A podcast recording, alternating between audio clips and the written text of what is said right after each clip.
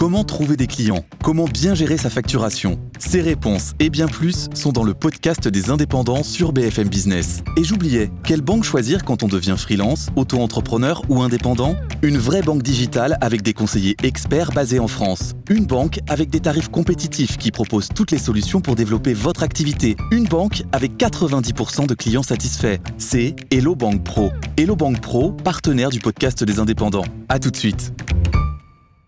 BFM Business, BFM Bourse, les pros des cryptos. L'avenir est le seul endroit où l'on est tous, où l'on est tous certains de passer le restant de nos jours. La blockchain en contient une bonne partie de notre avenir. On va donc euh, en parler, parler de ce potentiel, les cryptos actifs. Comme chaque vendredi, les pros des cryptos avec euh, Claire Belva, qui vient de nous rejoindre. Bonjour Claire. Bonjour. Cofondatrice de Blockchain Partner, directrice blockchain et crypto pour euh, KPMG France. Sébastien Gouspillou est avec nous aussi au téléphone. Bonjour Sébastien. Bonjour. Spécialiste du minage, cofondateur de Big Block DC, DC. Il faut le dire à la française, Sébastien, DC plutôt Ah, Comme vous voulez. Bon, les deux, vous vous adressez au monde entier finalement. Et Vincent Bois, toujours avec nous, analyste pour euh, IG. Tiens, Vincent, on va parler euh, justement de ce potentiel des différentes crypto-monnaies. D'abord du Bitcoin, qui a quand même reculé de 50% depuis le point haut du mois de mai. Cette baisse de 50%, est-ce que pour vous, elle est quand même synonyme de bah, d'une fin? De l'engouement spéculatif qu'on a peut-être pu observer autour du Bitcoin Alors euh, non, effectivement, ça peut écarter certaines personnes qui sont rentrées peut-être au mauvais moment sur les 50 ou 60 000 dollars. De là, en revanche, à avoir une, fin de ces spéculations, euh, on a encore de nouveaux acteurs qui rentrent sur le marché. Euh, donc l'engouement et la spéculation devraient se poursuivre. Peut-être pas à des niveaux aussi importants qu'on a vu précédemment comme les 65 000 dollars, en tout cas pas pour le moment. Euh, et donc malgré cette, baisse que l'on a vue de 50% comme, vous l'avez dit, euh, cela n'enlève pas finalement l'engouement spéculatif puisque euh, de toute façon, que ce soit à la vente ou, à, l'achat, on peut, spéculer sur les, crypto-monnaies ou d'autres marchés. Donc le- l'engouement spéculatif devrait rester, mais cela n'enlève pas en revanche le risque d'une poursuite de la baisse avant peut-être un retour haussier plus important. On est à 33 500 dollars en ce moment sur le Bitcoin. Euh, On a vu donc ce Bitcoin rebondir en gros sur la barre des 30 000, même s'il est passé euh, sporadiquement, momentanément un peu, un peu en dessous. Est-ce que cette barre des 30 000 dollars pourrait servir de support durable et pourquoi pas pour un rebond plus important? Alors pour le moment, il semble tenir, même si en effet on a eu euh, une certain, une, une petite euh, frayeur en voyant euh, le, le Bitcoin descendre sous les 30 000 et qui aurait pu justement enclencher un mouvement beaucoup plus baissier euh, vers les 20 000 dollars ou les 19 500, qui est l'ancien plus haut historique qu'on avait connu euh, en 2017 après cette première poussée accélération, ce qui avait amené d'ailleurs un peu le Bitcoin dans le, le mainstream ou en tout cas amené à, à- à connaître cette crypto-monnaie et ces crypto-monnaies. Euh, donc pour le moment, le, le seuil des 30 000 dollars semble tenir, mais en tout cas, c'est mon point de vue. la tendance baissière et le risque baissier continuent de dominer tant qu'on est sous les 40 000, 42 000 dollars. Et donc, on peut revenir tester ces 30 000, voire les 28 000, euh, et avoir un nouveau rebond, mais peut-être moins important et retourner sous ce niveau, ce qui pourrait amener sous les 28 000, plutôt à aller vers ces 20 000 dollars, 19 500, qui serait un niveau psychologique très important pour beaucoup d'acteurs. Voilà les quelques bornes à avoir en tête lorsqu'on choisit d'investir en crypto-monnaie, en tout cas sur le Bitcoin. On rappelle, c'est de la diversification évidemment de portefeuille. On investit bien sûr que l'argent dont on n'a pas besoin, c'est plus pratique. Justement, Claire, votre regard euh, là-dessus, le Bitcoin qui s'est euh, cassé la figure et maintenant qui s'est stabilisé, pendant que l'Ethereum, lui, sur le deuxième trimestre, a plutôt progressé. On a vu une divergence là se, se, mettre en place. Qu'est-ce que ça vous inspire cette voilà cette divergence des graphiques entre euh, la première des cryptos, le Bitcoin, et puis la deuxième, l'Ethereum, qui a plutôt eu tendance à réduire l'écart avec le Bitcoin et à plutôt surperformer au deuxième trimestre. Oui, on, voit souvent des mouvements comme ça, en fait, où, Bitcoin retrouve sa dominance, euh, puis finalement laisse plus de place à d'autres crypto-monnaies. Euh, c'est assez classique, en fait, dans, les, dans, ces, fameuses saisons où Bitcoin monte d'un coup. Euh, on se retrouve finalement avec une deuxième partie de saison où d'autres crypto-monnaies ont une hausse beaucoup plus marquée. Hein. C'est ce qu'on appelle la alt season, pour finalement désigner la saison des altcoins, donc des crypto-monnaies qui ne, qui ne sont pas Bitcoin. Euh, donc c'est pas très surprenant. Euh, Ethereum a aussi beaucoup bénéficié du phénomène euh, DeFi, donc pour la finance décentralisée, avec tous ces projets qui se sont construits par dessus Ethereum. Euh, donc ça a contribué à, à rendre son écosystème beaucoup plus solide aussi, ce qui explique la montée de son cours. Voilà. Et on a vu donc ces deux courbes pas se croiser, hein, pas encore. Mais Non, non. voilà, le Bitcoin qui reculait au deuxième trimestre pendant que l'Ethereum avait plutôt eu tendance à monter. Mais il y a une logique derrière tout ça et c'est intéressant de, de l'expliquer, euh, bien sûr. Le Bitcoin qui a connu par ailleurs une baisse, alors il va falloir expliquer le jargon là, une baisse de hash rate, ce qui a provoqué une journée avec un temps de bloc de 23 minutes euh, en moyenne. Là, on parle en fait de puissance de minage, c'est ça? La puissance de minage sur Bitcoin a, a diminué? C'est ça, en fait, le, le hash rate, euh, c'est cette fameuse puissance de calcul qui sert à, à valider les blocs de transactions. Alors, euh, Sébastien pourra en parler mieux que moi, mais effectivement, cette baisse de hash rate, elle est liée aussi aux annonces de la Chine euh, et à la, diminution de la présence des mineurs en Chine, qui donc euh, cause un effondrement de cette puissance de calcul et donc un, un ralentissement euh, de la validation des blocs jusqu'à ce que euh, le niveau de difficulté se rétablisse pour euh, remettre ce- cette durée à peu près à 10 minutes. Sébastien, sur la baisse de hash rate qu'on a, qu'on a observé quand même sur le Bitcoin qui, sur l'une des séances des dernières semaines, a été assez spectaculaire notamment. Comment est-ce que vous voyez ça? Pourquoi est-ce qu'il faut d'ailleurs s'intéresser, d'après vous, à ce phénomène? Ah bah parce que c'est- une baisse de hash rate qui est historique. Hein. On n'a jamais vu quelque chose d'équivalent. Là, on est passé de 190 exahash secondes à 88 aujourd'hui. Donc, on a vraiment eu une baisse considérable de l'ordre de 60% au, au pire moment. Et donc, évidemment, ça allonge le temps de le temps de validation des blocs parce que bah, on a moins de machines pour faire le même travail. Donc, le protocole s'ajuste et comme l'a dit Claire, il y a un ajustement de la difficulté tous les 2016 blocs, donc tous les 14 jours quand tout va bien. Là, quand on a une baisse subite comme ça du, du hash rate, euh, on a plus de, ça va mettre plus de temps à, à s'équilibrer, on a plus de temps à, à revenir euh, euh, au bon, euh, à, la- à la bonne difficulté. Donc, c'était hier que la difficulté aurait dû s'ajuster. Maintenant, elle est programmée pour dans deux jours. Euh, donc, euh, voilà, ça, ça, ça va, le- la proof of work va, va fonctionner, va ajuster sa difficulté. De nouveau, on va avoir un rythme normal. Voilà, donc ça aurait été un épiphénomène malgré cette énorme chute du hash rate. Donc, ça prouve que le protocole Bitcoin est drôlement bien pensé. C'est intéressant de suivre tout ça. C'est le, c'est le cœur battant quelque part de, de, de ce. Bitcoin là dont on est en train de parler à travers le, le, le hash rate. Bitcoin dont la dominance, alors c'est rapport de force, on va dire, euh, dans l'univers des crypto-monnaies, dont la dominance avait pas mal reculé et puis elle est en train de remonter face euh, aux autres crypto-monnaies. Le Bitcoin est en train de se rapprocher à nouveau des 50% de dominance. euh, Claire, c'est volatile Oui. aussi. On parle de la volatilité des cours, il y a la volatilité de la, de la dominance aussi. En fait, alors bien sûr, et, et ce qu'on constate, c'est qu'effectivement, euh, quand les cours sont plutôt euh, baissiers, ou en tout cas quand on n'est plus dans cette hausse assez spectaculaire qu'on a connue, euh, finalement, les, les altcoins sont plus volatiles que Bitcoin et donc subissent la baisse. euh, plus que Bitcoin. Donc là non, là non plus, c'est pas très étonnant finalement que Bitcoin retrouve cette dominance euh, dans des scénarios où on est plutôt sur une, une baisse de cours ou, ou un cours qui teste régulièrement euh, la, la borne basse des 30 000 dollars. Et donc, on se rapproche à nouveau des 50% de dominance sur le Bitcoin. Peut-être va-t-il redu- Bon, ça reste la... le Bitcoin reste le roi des crypto-monnaies, bien sûr, Oui, mais oui, c'était un roi un pas remis petit- en cause. Voilà, exactement. Bon, Sébastien, le roi en son royaume, le Salvador, royaume du Bitcoin, euh, Salvador, Salvador qui fait vibrer l'écosystème crypto en adoptant donc le Bitcoin comme monnaie légale et qui voudrait le Salvador désormais également proposer du minage plus responsable. Alors peut-être le signe qu'il y a un sujet d'ailleurs à régler sur l'impact environnemental du minage, vous allez nous le dire Sébastien, mais le Salvador compte euh, faire une proposition, livrer une proposition pour un minage plus responsable. Comment peut-il, comment va-t-il s'y prendre d'après vous? Ah, euh, bah, le, le Salvador, c'est un pays où il y a 75% de l'énergie renouvelable déjà aujourd'hui.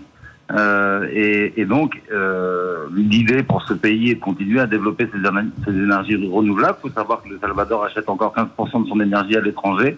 Et le propos, c'est évidemment de devenir totalement autonome.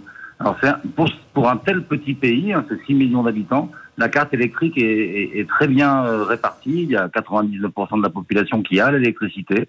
Euh, et donc le, le propos premier de- du président Bukele, c'est de devenir vraiment autonome en termes, en termes d'électricité. Et donc son mining sera évidemment euh, durable et évidemment vert parce que il va, il, va se, se produire et, et, et s'activer sur des sources d'énergie durables, donc sur leur, géo, sur leur géothermie et sur leur hydroélectricité. Et il y a un potentiel de développement qui est très très fort. Donc l'idée évidemment avec le mining, c'est de pouvoir euh, optimiser la production de chacune des centrales déjà existantes de façon à pouvoir euh, développer le réseau de distribution et pouvoir créer de nouvelles unités de, de, de production d'électricité, que ce soit de l'éolien, du solaire, de la géothermie ou, ou de l'hydroélectricité.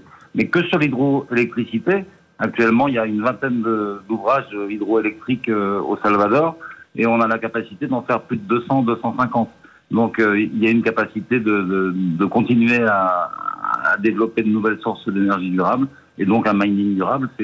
Il y avait vraiment une véritable cohérence à ce que ce pays mine.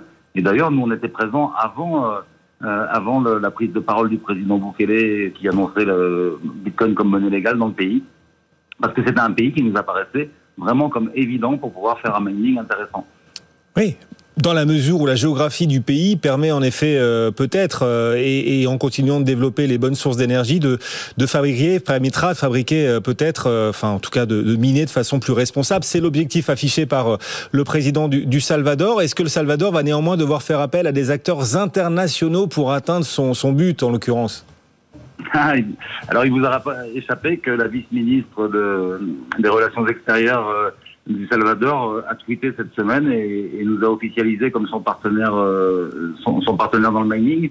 On a, on, a, une expertise qui est assez rare, hein, parce que la plupart des gros mineurs sont des mineurs nationaux, travaillent dans leur pays. Le Russe travaille en Russie, le Texan au Texas, le Québécois au Québec, et ils connaissent pas forcément euh, ben, les choses qu'on sait nous, c'est-à-dire la géopolitique, euh, les, les, différentes régions, le climat des différentes régions, les différentes sources d'énergie disponibles.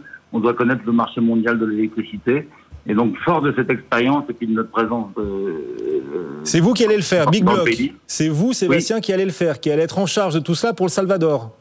Alors, en tout cas, euh, le Salvador nous a demandé un rapport de façon à déterminer quelle, quelle allait être la politique euh, nationale du Salvador. Et c'est très important de gérer ça en amont avant de laisser venir les mineurs, de bien déterminer les règles. Parce que le, le, le mining, comme je l'ai dit, peut, peut, être vraiment une ressource incroyable pour, euh, pour un pays comme le Salvador. Mais ça peut être, si c'est si pas organisé en amont, ça peut devenir aussi un handicap le mining. C'est-à-dire qu'on l'a vu dans des petites républiques euh, anciennement soviétiques, on, on, on a vu euh, un réseau électrique complètement saturé par le mining. Donc il ne faut pas que ce soit fait dans, dans, dans, un système anarchique. Il faut que ce soit euh, réfléchi à l'avance, de façon à ce qu'on ne prenne que les surplus. L'idée du mining, c'est jamais de venir confisquer l'électricité aux populations et aux industries. C'est vraiment euh, d'optimiser euh, la production des, des, des sources d'énergie durable. Et pendant ce temps, l'écosystème qui continue donc de se constituer, un acteur français, il est avec nous aujourd'hui, Sébastien Gouspillou, qui euh, va essayer de participer justement à la constitution de cet écosystème pour euh, le Salvador et à travers euh, le minage pour le coup de, Bitcoin. On voit aussi les banques américaines, Claire, qui accroissent leur position sur les différentes crypto-monnaies. C'est assez spectaculaire maintenant quand même. 650 banques locales américaines vont désormais permettre l'achat et la vente de crypto à leurs clients. Ça représente plus de 20 millions de clients. Euh, demain, vous pensez qu'on achètera de la crypto via sa banque, euh, que ce type d'information, de stratégie aussi, ça va se multiplier? Oui, je pense complètement. Alors, sauf si, bien sûr, les banques sont trop en retard, euh, auquel cas elles auront du mal à survivre dans ce nouvel écosystème. Mais effectivement, si les banques euh, s'y mettent à temps, euh, bien sûr, on pourra acheter de la crypto via sa banque. Alors, soit les banques créeront une activité crypto, soit finalement elles rachèteront des acteurs nativement crypto, un peu comme ce qu'elles ont fait parfois avec les banques en ligne. Euh, c'est peut-être le plus, ce sera peut-être le plus simple. Euh, pour, enfin, ce sera peut-être le plus simple, oui. tout à fait. Maintenant, ce qui est aussi paradoxal quelque part, c'est que Bitcoin et les cryptos ont été créés pour s'affranchir des banques euh, et qu'on remarque finalement aujourd'hui que les banques se réapproprient euh, ces cryptos et donc ça, ça, pose finalement la question de la recentralisation aussi de, de cet écosystème et de l'affranchissement des intermédiaires qui était euh, la philosophie de départ de ces technologies. Ouais. Et, et cette annonce, elle a, elle a d'ailleurs eu un impact sur les cours du Bitcoin? Le Bitcoin a monté sur l'annonce, en effet. Euh... Alors c'est très difficile hein, de savoir exactement ce qui fait monter ou ce qui fait descendre le cours du Bitcoin. Hein. À chaque montée, à chaque baisse, vrai. on peut interpréter, on peut regarder les nouvelles de la veille et se dire c'est à cause de ça ou de ça, mais on, on a rarement des preuves finalement mmh. sur, sur les causes. Alors là, on parlait de banques locales américaines. Est-ce que vous constatez qu'en France, l'univers bancaire aussi est en train peu à peu de euh, s'intéresser aux cryptos et que certains acteurs bancaires pourraient se positionner?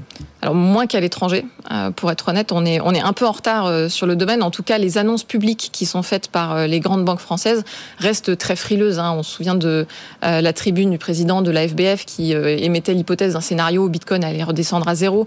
Donc les positions publiques qui sont prises par les banques françaises aujourd'hui euh, sont plutôt très très frileuses sur ces sujets.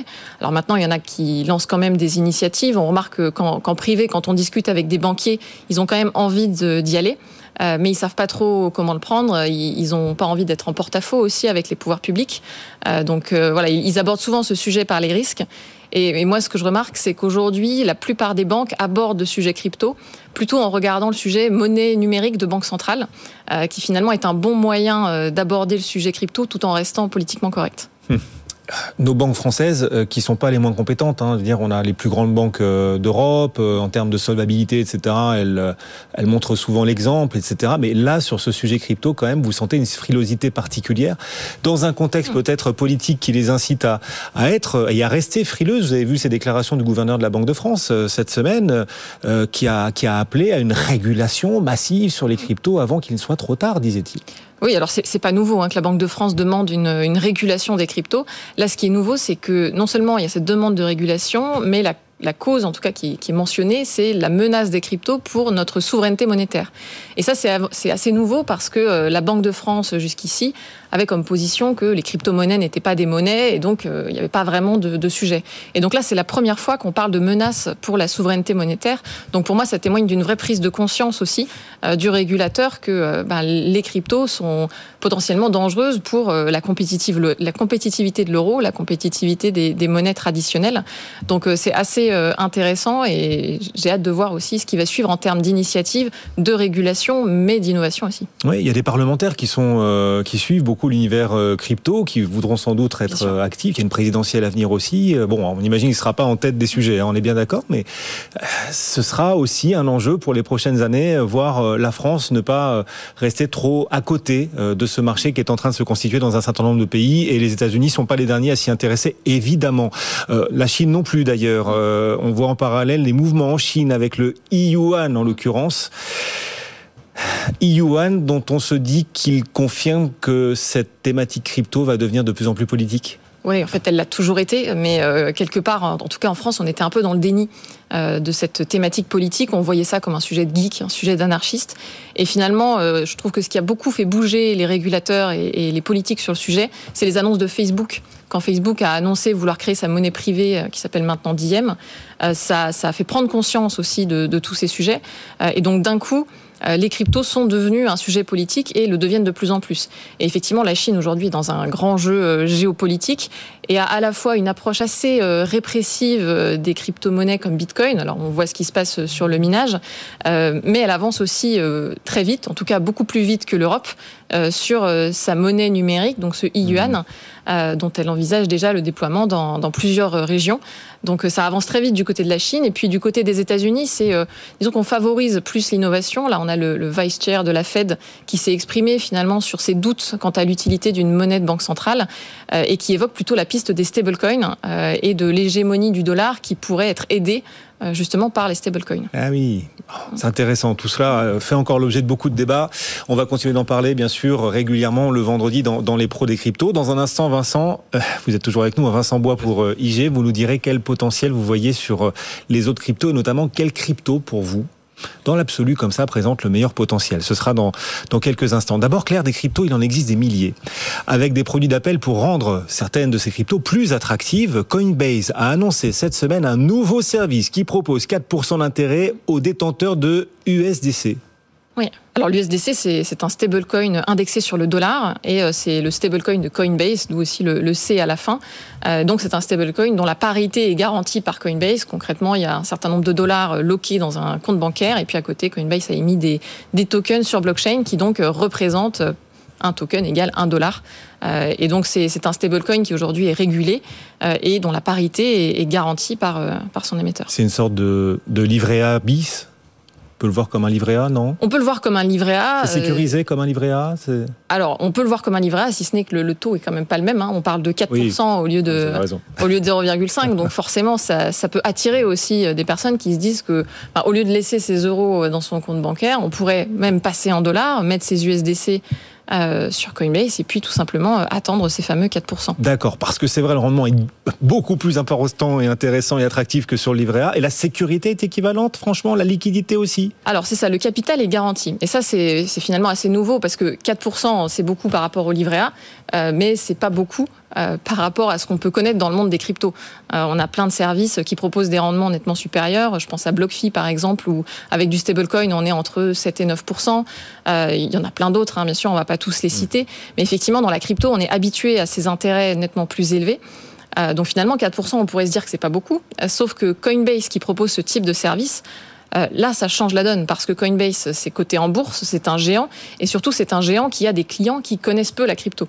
Finalement, pour aller sur BlockFi aujourd'hui, par exemple, vous devez quand même voilà être être un peu dans l'écosystème, connaître tous ces produits, alors que Coinbase c'est un produit d'appel et donc ça va largement démocratiser aussi ce, type de service.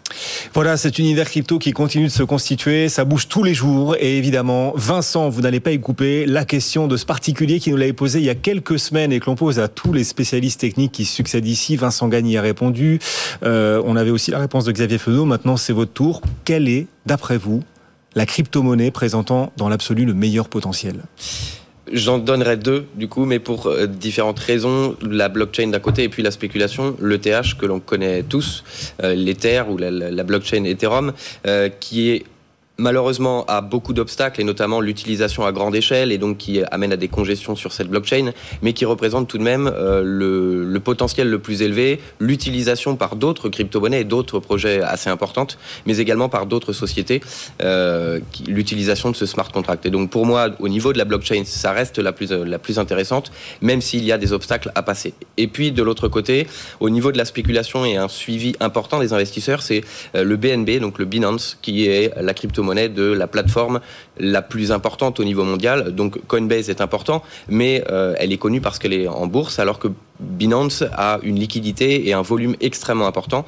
Et donc la, la crypto-monnaie euh, est suivie par beaucoup d'investisseurs, et on peut le voir d'ailleurs sur l'évolution des graphiques. Donc au niveau de la spéculation, c'est celle-ci plutôt que, que je suivrai. Donc le BNB, et l'Ethereum. Voilà, voilà l'Ethereum euh, qui avait été cité aussi par Vincent Gann et puis Xavier Fenot, lui, voyait plutôt du potentiel sur euh, le Solana, le ou la Solana, okay. je sais pas comment on dit. Voilà, bon, c'est très intéressant et c'est de la diversification, hein, vraiment ultra, méga, giga diversification. Attention, on y place vraiment que l'argent qu'on est prêt à perdre. On est bien tous d'accord. Merci beaucoup d'être passé euh, nous voir. Les pros des cryptos, c'est euh, chaque vendredi. Claire, merci beaucoup, Claire, cofondatrice, Claire Balva, cofondatrice de Blockchain Partner, directrice blockchain et crypto de KPMG France. Un grand merci à vous, Vincent, Vincent Bois également, dont c'était la première. On espère que vous reviendrez, analyste pour euh, IG. Et on salue de loin, il était au téléphone avec nous, Sébastien Gouspillou, spécialiste du minage, cofondateur de Big Block DC, qui sera donc très présent sur le minage au Salvador pour accompagner Salvador dans la constitution du Bitcoin comme monnaie légale. Merci beaucoup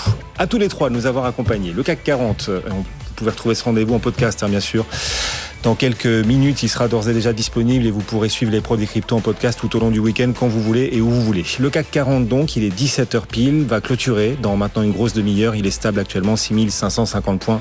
Dans un instant, on dessinera des perspectives justement sur les marchés avec nos experts du club juste après la pause. À tout de suite. BFM Bourse, vos placements, nos conseils sur BFM Business.